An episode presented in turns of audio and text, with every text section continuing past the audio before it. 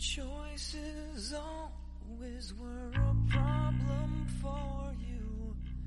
What you need is someone strong to guide you. Deaf and blind and dumb and born to follow. What you need is someone strong to guide you like me. Damos inicio a un nuevo episodio de Leyendo a Martillazos, alias LAM, famoso podcast de análisis de textos literarios, filosóficos, bodrios también. Ya no hemos sacado ese mal sabor de los bodrios. Ya creo que el último fue hace unos episodios, ¿no es cierto? Ahora vamos con puros clásicos y buenos libros. Clásicos Yeah. buenos como el gran Jorge, antipoeta, maldito, dandy, cínico, lemebel, yegua de los guarenes. ¿Cómo estás?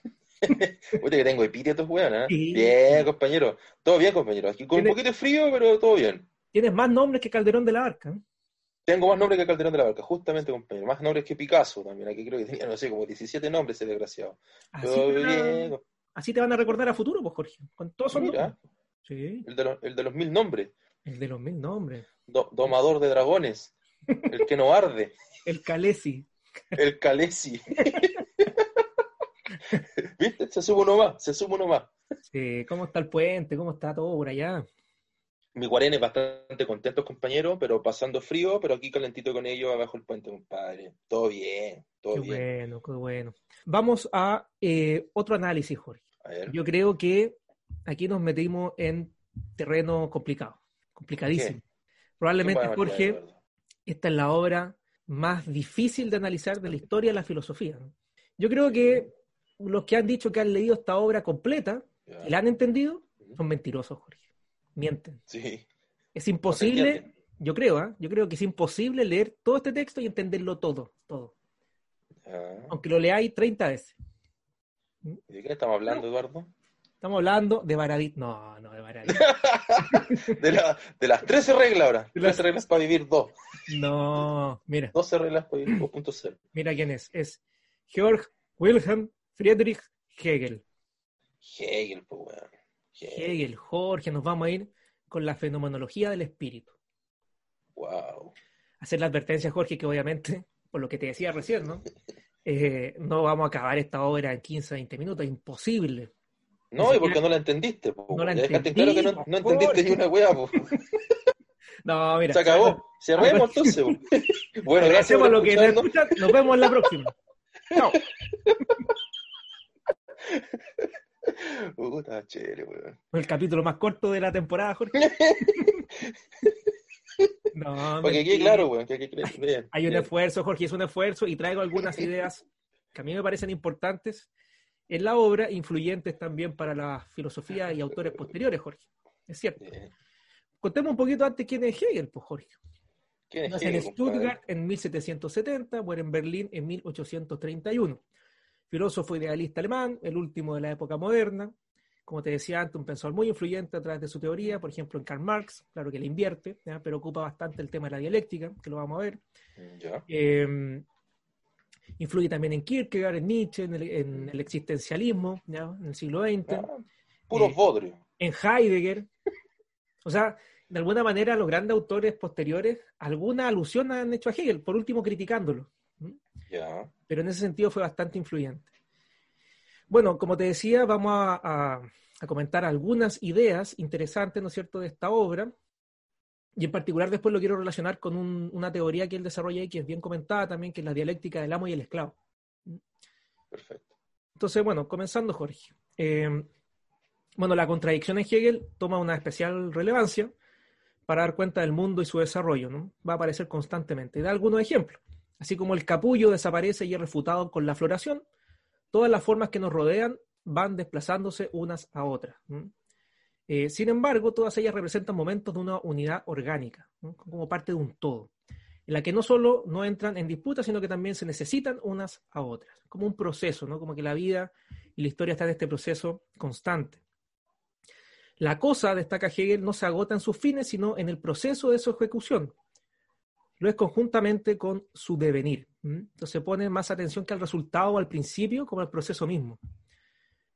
Para lo anterior, dice Hegel, habrá antes que arrancar a los hombres de su anegamiento en lo sensible, en lo común y singular, para dirigir su mirada, nos dice, ¿no es cierto?, hacia las estrellas, no esta como totalidad.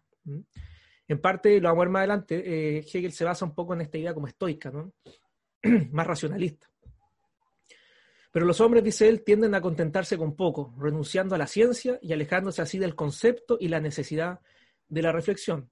No obstante, el mismo señala, ¿no es cierto?, que el espíritu madura lenta y silenciosamente hacia una nueva figura, disolviendo trozo a trozo la arquitectura de su mundo precedente. Está esta idea, Jorge, en la historia como de la necesidad. ¿ya? O sea, querámoslo o no, el espíritu va como evolucionando.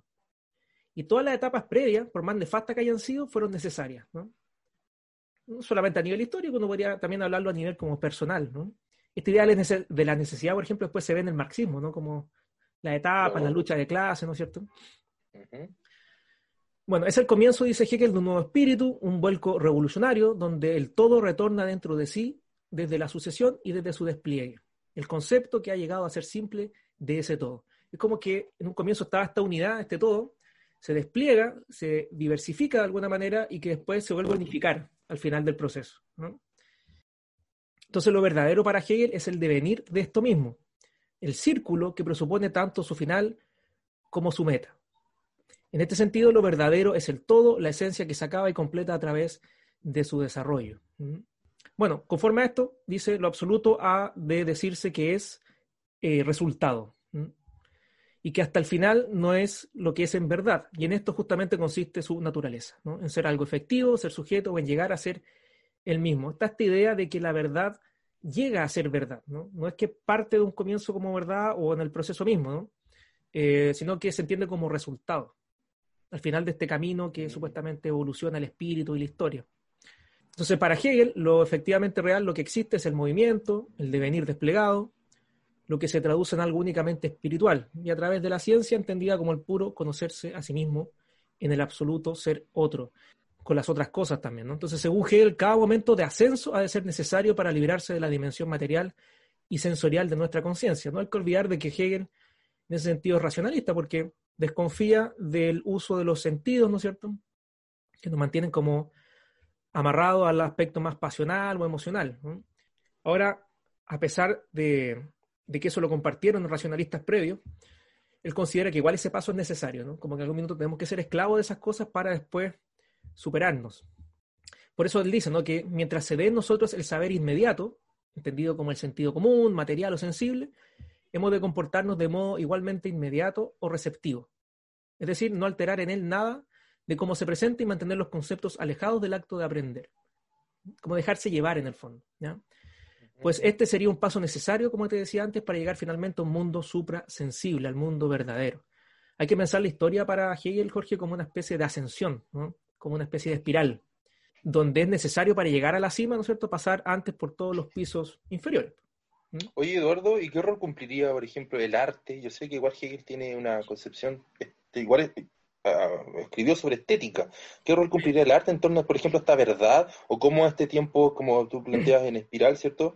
¿Qué rol finalmente va cumpliendo el arte en la historia de la humanidad, no sé, dentro del pensamiento de Hegel?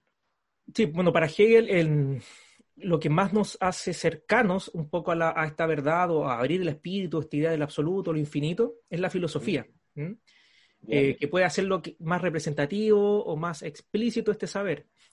El arte eh, también serviría, es como una apertura de este tipo de, verdad o espíritu, pero estaría en estos pisos inferiores que te comentaba antes, ¿ya? porque no es, no es explícito, no es discursivo, es más simbólico. Muestra de alguna manera, pero no de una manera tan eh, descriptiva. De hecho, él hacía también como jerarquía dentro de los tipos de arte. Por eso para él la poesía era superior a la pintura, por ejemplo. ¿no? Que la poesía, eh, de hecho lo hemos comentado en esta temporada, ¿no? Eh, tiene mucho de, filosofía también, ¿no? Está más cercano a ese saber más, más conceptual. Entonces el arte, claro, eh, hay quienes muchas veces citan a Hegel como que hablaba muy bien del arte, ¿no? Pero la verdad es que lo veía como la, escala más baja en el fondo, de, o el, el, peldaño más bajo de esta escala del conocimiento. Entonces, claro, tiene importancia, pero tiene que ser superado. Incluso para Hegel la religión está por sobre el arte, incluso, ¿no? religión. claro. el arte sería más precario que la misma religión y bueno, la filosofía supera la religión y así. Perfecto. Es que esa es un poco la, idea de Hegel, ¿no? Que todo lo que ha ocurrido, no solamente como ámbitos del conocimiento, como hechos históricos, es parte de una necesidad de llegar a este final, ¿no? De unidad, de, de abstracción como completa de, eh, al todo o al espíritu.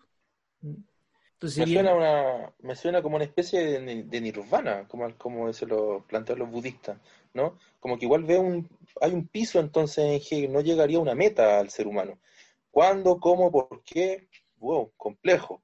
Pero me- no, no sé si estoy Sí, bien en sí. el análisis, si él, tendría como una meta entonces a donde tendríamos que llegar, ¿no? Que tendríamos que alcanzar.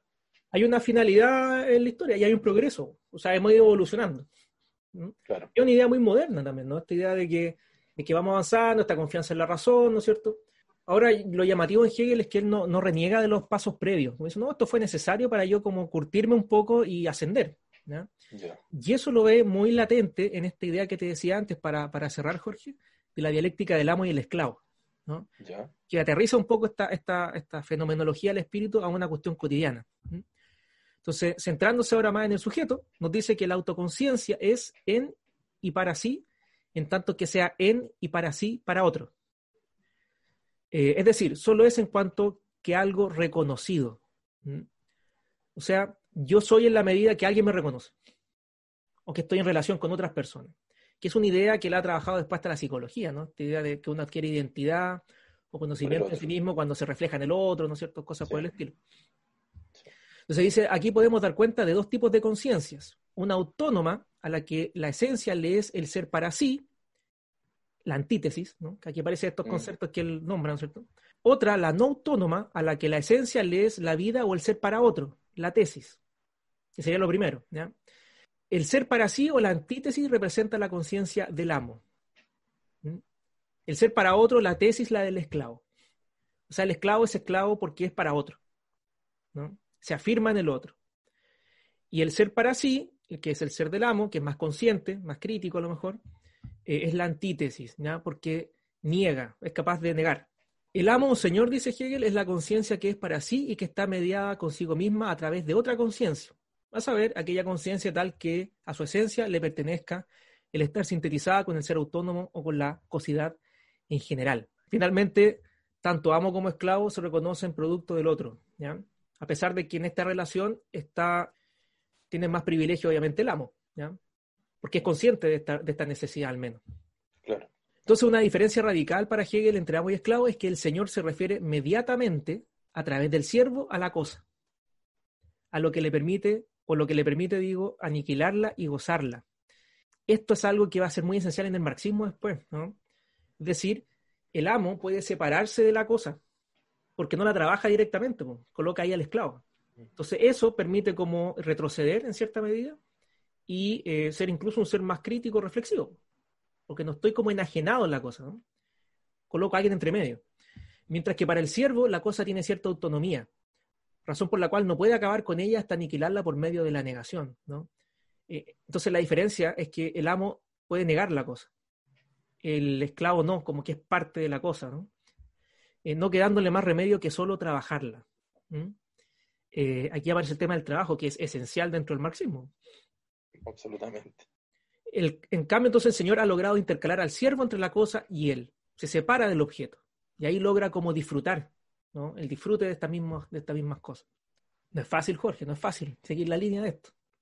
No, la cagó, weón. He entendido el 10%. Pero mira, es por lo anterior, dice Hegel, que el Señor puede ser para sí, pues se ha desprendido de la cosa, la ha negado, siendo la parte pura de la relación antes descrita. Por eso es la antítesis, ¿no? que niega. Mientras que el siervo es una actividad no pura, es decir, inesencial, como que no ha llegado a esta esencia que es la, el espíritu, la reflexión, la conciencia. Estaría enajenado o alienado, como dice Marx después, ¿no? a través del trabajo. Pero Hegel sostiene que también la servidumbre llegará a completarse y cumplirse en lo contrario de lo que es inmediatamente, retrocediendo dentro de sí y volviéndose hacia la verdadera autonomía, pasando a tener la conciencia un sentido propio, precisamente a través del trabajo, donde originariamente solo parecía ser sentido extraño. Pero para llegar a esto se hace necesario sentir y resistir al temor absoluto, pues en tanto que no han temblado todos los rellenos de la conciencia, dice Hegel, ésta seguirá perteneciendo al ser determinado, estancada dentro de la servidumbre. Una idea que la hemos visto en varias obras, ¿no es cierto?, muy posteriores, eh, Jorge, en esta temporada, el tema del temor, pues, el temor, la, la angustia, la ansiedad, la enfermedad, todos esos aspectos negativos eh, son los que nos hacen eh, despertar un poco, ¿no? Lo que tú comentabas en el episodio anterior de Calderón de la Barca, ¿no? Este personaje que estaba preso, como que tuvo que sentir esa presión Para ser un liberarse. poco- Mm. para liberarse. Paradójico, Sí. ¿no? Estar preso para Sí. liberarse, al menos mentalmente. Así es. Entonces Hegel, como lo que te comentaba al principio, ¿no? Considera que la esclavitud es un paso necesario previo a la liberación. Eh, y, Wow. que se- y que nos vamos a liberar, sí o sí. Y aquí un poco esta idea del marxismo, ¿no? De, de plantearse también a futuro, ¿no? De que esta es la lucha de clases, así ha pasado y así va a pasar a futuro. Te creaste como predictivo. Que, que si bien los marxistas siempre han hablado de que su teoría es científica, ¿no es cierto? Es una cuestión muy metafísica. ¿no? ¿Cómo trazarse a futuro metas, ¿no? Eh, o, o cosas como necesarias. Eso está en Hegel. Es muy hegeliano. Trazarle como sentido a la historia. ¿no? Entonces, para ir terminando, Jorge, bueno, ahí dice, se requiere inicialmente del estoicismo. De aquí vuelve a esta corriente ética antigua que le hemos comentado en otros episodios también. Pues para él esta doctrina representa la libertad, nos permite retornar a la universalidad pura del pensamiento, en cuanto forma universal del espíritu del mundo, la que solo puede aparecer en la época en que el temor y la servidumbre se han convertido en universales, y en donde además se posibilita una cultura universal que eleva la práctica de formar y cultivar hasta el pensamiento. Entonces, como comentaba antes, aunque suene eh, paradójico, es necesaria la esclavitud para ser libre, ¿no? Y si lo llevamos quizá al, al ámbito más contemporáneo, Jorge, cotidiano, hoy en día podríamos decir que prima o que hay más libertades, de pensamiento al menos. ¿no? Pero eso no ha ido de la mano, no ha ido de la mano con una mayor reflexión o conciencia.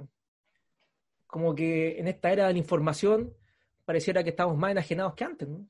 Pero tal vez porque también estamos prisioneros aún de varias cosas, pues. No hemos, no hemos ido eh, haciendo prisioneros de otras cosas, ¿no? De las redes sociales, de lo que quizás dice el otro, de las políticas, de la ideología, no sé, etcétera. Del mismo lenguaje, podemos ser prisioneros tal vez. Y no existe ya una reflexión en torno a esos mismos, no sé, creo que estamos más esclavos que antes tal vez. Quizás llevándolo a esta triada que habla Hegel, ¿no? de la Mm. tesis, eh, antítesis y síntesis. Como Claro. que estamos muy pegados en la tesis, ¿no? en la afirmación, en la positividad. Como Claro. que falta la, la negación. ¿no? Ujú.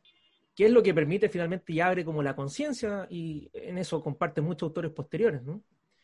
Bueno, para cerrar, Jorge, esta obra que tú habrás notado, yo lo he tratado de, de simplificar al máximo, Wow. Jorge, porque da la impresión que Hegel siempre se está dando vueltas las mismas ideas, con conceptos muy, muy densos, abstractos.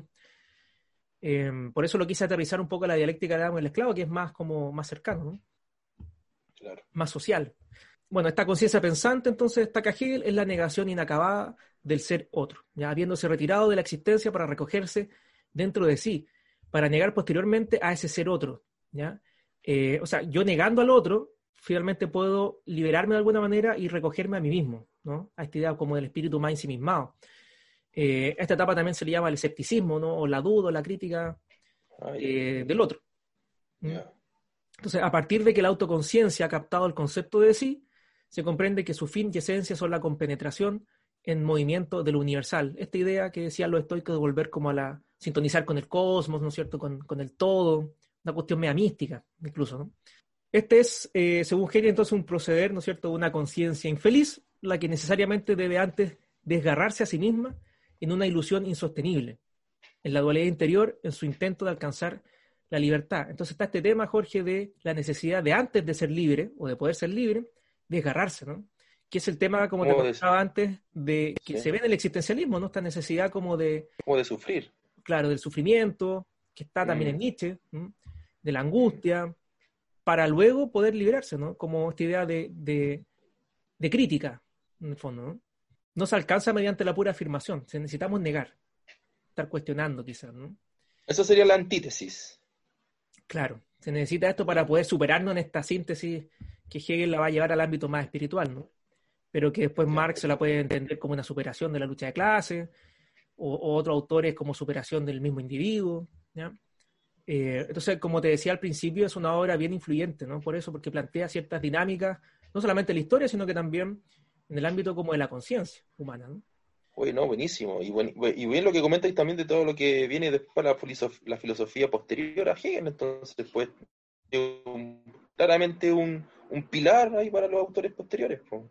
Así que bien. Sobre todo para Marx, po, ya que yo sé que muchos, muchos, muchos, muchos leen al Capital, sobre todo de Marx. Bueno, aquí tienen algo por lo cual fundamental tal vez las ideas de Marx. Sí, así que también alguna lectura de este texto. interesante y bueno, pueden visitar estudios cavernarios, estudioscavernarios.com, Jorge, ahí hay reseñas también sobre esta obra. Súper.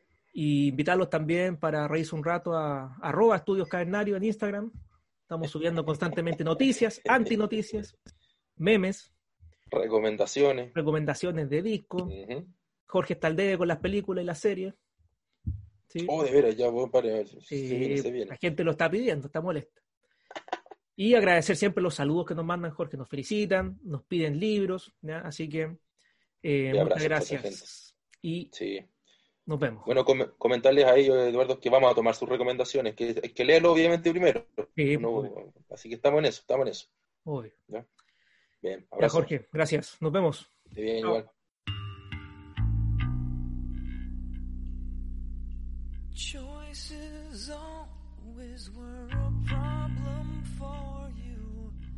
What you need is someone strong to guide you. Damn,